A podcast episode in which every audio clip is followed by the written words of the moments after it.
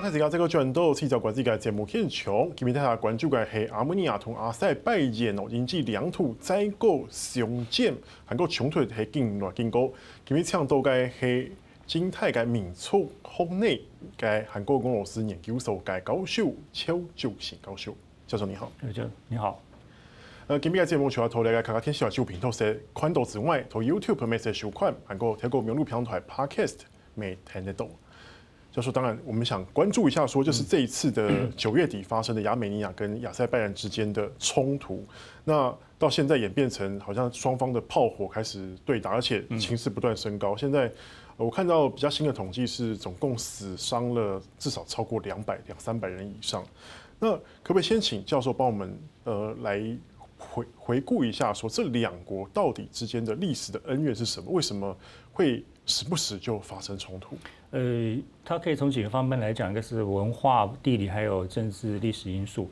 文化上面就是亚塞拜然人跟那个亚美尼亚是完全不同的族群，它在文化、历史、语言和那和那个各种社会文化上面是完完全全不同的。亚塞拜然是属于突厥语的这样子一个系统，那亚美尼亚是属于古印欧语的这样子一个这样子一个系统，所以它呃有一种原生上的一个原生条件上一个巨大的差异。另外一部分是在地理地理因素，呃，高加索那个地方，北高加索跟南高加索情况基本上是一样的。那个地方就是各种的民族非常非常的多，大大小小。但是因为地形的关系，它的各个不同的民族或族群是交错的穿插的，你没有办法找到一个特定的地点是单一的族群或单一民族聚居的地方，形成一个。交叉国家嘛，对不对？对，没错。所以像今天打仗的这个地方，就发生这种情况了。亚塞拜然国里面有个亚美尼亚人的自治区，叫做纳卡，就是打仗这个地方。是。那亚美尼亚这个国家里面有个亚塞拜然的自治区，叫做纳赫奇万，哦，就纳赫奇万这个这样子一个地区。那为什么会发生这种情况啊？要回到就是政治历史上一个问题。一九二二年，就是苏联那个成立之后，要实施那个民族自决，所以要让各民族就是成立自己的那民族民族那个自治区块。所以亚塞拜然变成一个共和国之后，里面因为有一群是聚集比较多的亚美尼亚人，所以就是让它变成一个亚美尼亚人的那个自治自治区。是。那在苏联时代原则上没什么太大太大问题了。可到一九八五年，就戈巴契夫上台之后，弄了改革开放跟新思维。让大家大大鸣大放，那个时候出现很大的问题，就是民族主义起来，是民族主义起来，包括亚塞拜然的民族主义起来，然后亚美尼亚的民族主义起来。那在这个地区里面，因为大部分是亚美尼亚人，所以亚塞拜然独立之后，旁边有一个他的母国叫做亚美尼亚，所以他就说，那我们亚美尼亚人应该是亚亚美尼亚的一部分，而不应该是亚塞拜然的一部分。是，所以他那个时候就说，我要我要独立。那从一九八八年开始，这个事情闹得就很大了。那到了苏联瓦解之后，一九九四年马上就打仗，一直打到一九九四年。打到九四年的时候，就是俄国介入进去之后，才让俄国主力进介入进去，然后加上美国跟法国，才让九四年之后他签了一个临时的停火停火协议，然后变成就是一个当时的一个一个一个状况。但这种情况一直一直没有一直没有解决，就是打打停停，打打停停，打打停停。那这次九月底爆发以前，事实上七月的时候已经有了哦，只是九月这一次规模比较比较大。嗯，老师，那我这样子就有两个问题。嗯，第一个就是刚刚讲的这个纳卡地区，就是现在这个主要冲突的地区。我记得我看过资料，它是一九九一年曾经宣告自己独立过，是对，但是现在好像也不被各国承认。对，这第一个问题。第二个就是您刚才说亚美尼亚其实里面也有一块亚塞拜然的自治区，对，那为什么这一块反而没有冲突？因为那个地方靠近亚美尼亚的那个亚塞拜然自治区，靠近伊朗和土耳其那边。呃，伊朗虽然说我们说它大部分是伊朗，但是它有很大一部分，还有一部分是亚塞拜然人。呃，伊朗的北边靠近亚塞，靠近亚美尼亚、亚塞拜然那个省就叫亚塞拜然省，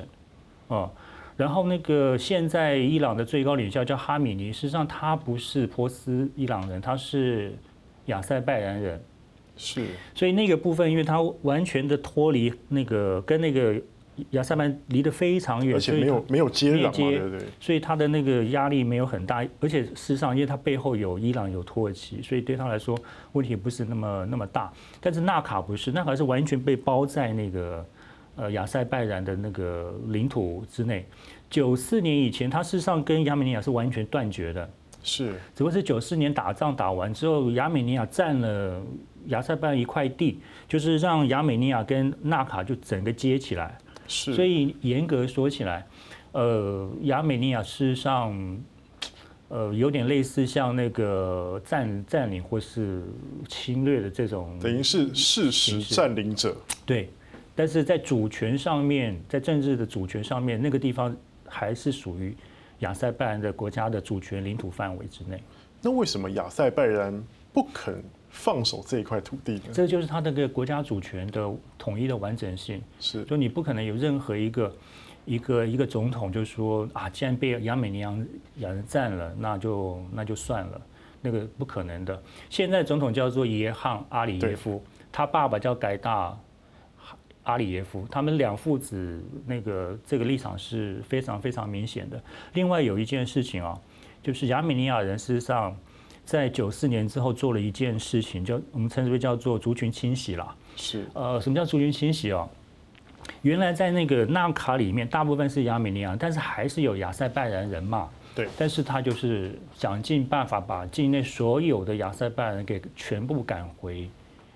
他们的亚塞拜然的区域。对。所以现在纳卡啊，原则上就是一个非常纯粹的亚美尼亚人地区。那你自己想想看，如果说我是世居在那个地区的亚塞拜然人，那是我的故乡，我的土地，结果今天被亚美尼亚给整个赶出去，那你说那个在心里还有就是文化和政治意识上面，事实上是个非常大的一个一个一个一个一个伤痛。所以在这个部分，不管是历史情感，或是呃血缘文化，还有政治、国家领土主权这些概念上来说，亚塞拜然不会放弃这一。这一块是，嗯，老师，你刚有提到说他曾经有和谈过，而且不止一次了。尤其一九九四年那一次停火协议，到现在也是应该也有大概二十几年的时间了。嗯嗯、可是中间还是打打停停，打打停停。对，他没办法安定下来的原因是什么？两国不肯谈吗？呃，亚美尼亚主张那个地方是亚美尼亚人的，那亚塞拜然。认定那个地方就是他的那个国家的领土主权主权范围，在政治上是没有办法妥协的。另外一个就是还是一种血缘性的冲突关系，它本身就是不同的族群所造成的一个一种一种一种仇恨。我一直以为是信仰不同，嗯、信仰也是啦。呃，因为呃亚美尼亚属于亚美尼亚这个国家啊，你你说它历史上来说也是也是蛮可怜的，它是一个泛。基督教的一个国家，也是属属于基督教系统，但它周边原则上都是都是穆斯林，对，那什叶派的或者逊尼派的都有。然后亚美尼亚在历史上，事实上在一九二零年代，事实上曾经被奥斯曼土耳其大大屠杀过。那是在大概大概是一九一九一九到一九二零，大概这几年的时间，大概是两百两百两百万人。因为亚美尼亚在历史上哦，分成东东部的亚美尼亚跟西部亚美尼亚。东部亚美尼亚就现在亚美尼亚，西部亚美尼亚实际上是奥斯曼土耳其的一个一个一个省一个省份。一九一九年到二零年代那个时候，就是奥斯曼土耳其就是杀了两百万，那个真的是非常非常可怕。那个还是那个时代，还不是到希特勒一九四零年代做的那些事情，用毒气什么，他们完全是冷兵器。那就是男的，就是成年男的，就是杀掉，然后女的话，呃，就女的跟小孩就卖去当卖去当奴隶。所以那个时候有很多的亚美尼亚人是移民到美国去的。现在在那个 耶路撒冷的那个旧城有一个亚美尼亚区，那那个亚美尼亚区就是在那个时候就是为了逃避那个土耳其的那个屠杀而而逃过去的。然后这个大屠杀事件被视之为是人类在二十世纪的第一个种族灭绝，就是比希特勒那个还要对还要早。欧洲国家对这个非常非常在意，大部分的欧洲国家都公开的认为这个是种族灭绝，然后土耳其应该为这件事情要要负责。所以土耳其有很长的时间已经要希望能够进入欧盟。但是一直进不去。当然有各种不同的理由啦。那其中其中一个历史因对，没错没错，因为特别是法国，法国很坚持，如果土耳其不对这件事情公开道歉的话，那土耳其进入欧盟的机会，事实上就法国立场上来看的话是不太高的。嗯，所以说就是历史的因缘、宗教的因素，再加上领土的冲突，对，让这块地区变得更复杂，没有我们想象这么简单，老师。对，那个。如果说只是单独的，就是亚美尼亚跟亚塞班两个国家就是打来打去的话，老实说还好，因为它规规模不不是很大。因为这两个国家老实说地方小，人口也不多。比如说亚美尼亚，它三万多平方公里，跟台湾差不多，比台湾还小。那人口三百万，台湾的八分之一。那亚塞班好一点，八万多到九万，人口一千万。老实说都是都是小国。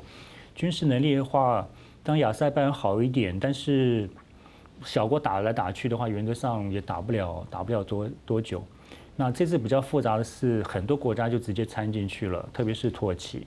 土耳其直接就是支持了亚塞拜人，然后还听说就是从叙利亚找了很多那雇佣兵去帮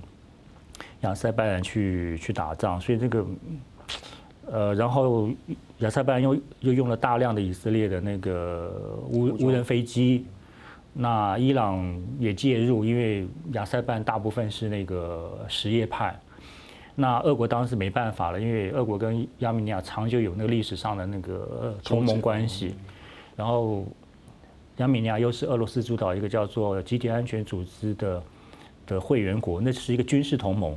所以他的问题现在就问题是。有大国参进去的时候，它的复杂性更高，它已经不单纯是